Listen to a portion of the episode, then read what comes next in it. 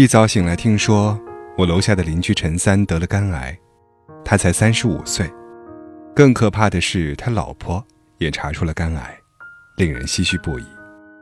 邻居们都说，陈三这种性格早晚得得癌症，而他老婆就是被他气的。他经常看什么都不顺眼，老婆没擦干净地板，呵斥一番；女儿没好好吃饭，打骂一顿。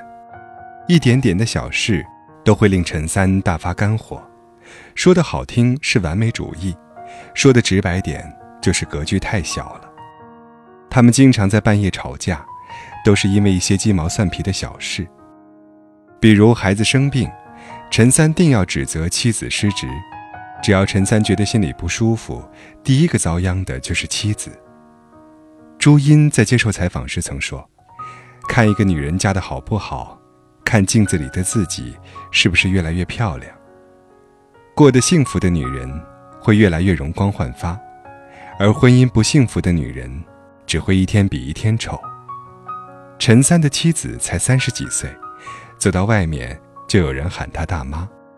她身材臃肿，衣着朴素，整天愁眉苦脸、唉声叹气的。她曾和邻居透露过，害怕回家，只要一回到家里，陈三就要对他大呼小叫的。他每次发疯，不是自扇耳光，就是拿头撞墙。他是典型的悲观主义者，经不起任何事情考验。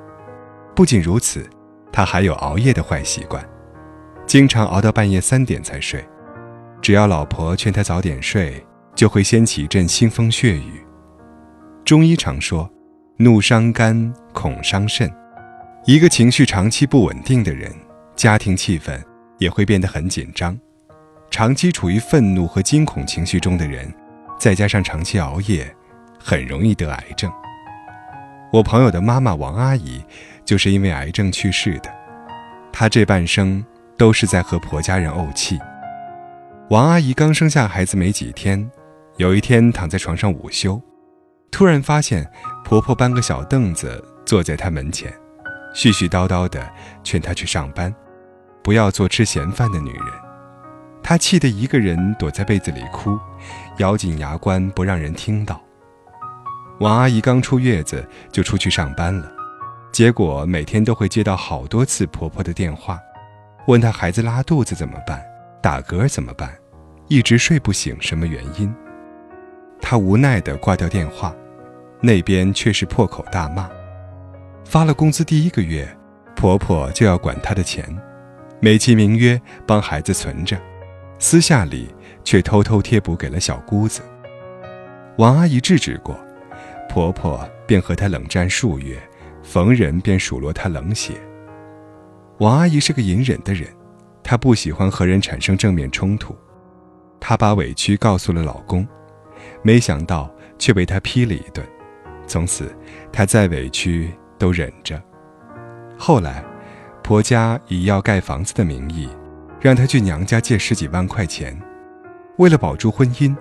王阿姨就真的去娘家借了十几万给婆家盖房，房子盖好了，小姑子却搬进来了。从那以后，家里就变成了小姑子和婆婆的天下。他们一家人饭后其乐融融地看电视，而王阿姨却在厨房洗碗收拾。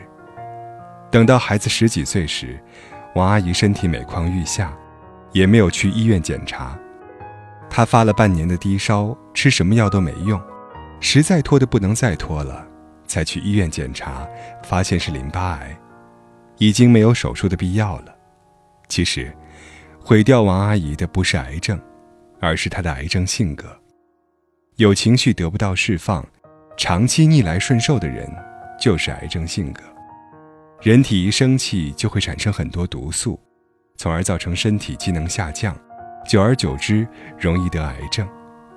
这不是危言耸听，而是得到过医生的认可的。给大家科普一下，什么是癌症性格？癌症性格是指容易导致罹患癌症的个人性格特征。性格与癌症关系密切。有关的统计资料显示，癌症病人一般有某些特定的性格特征。具有这些性格的人，较其他性格的人。容易得癌症，因此称作癌症性格。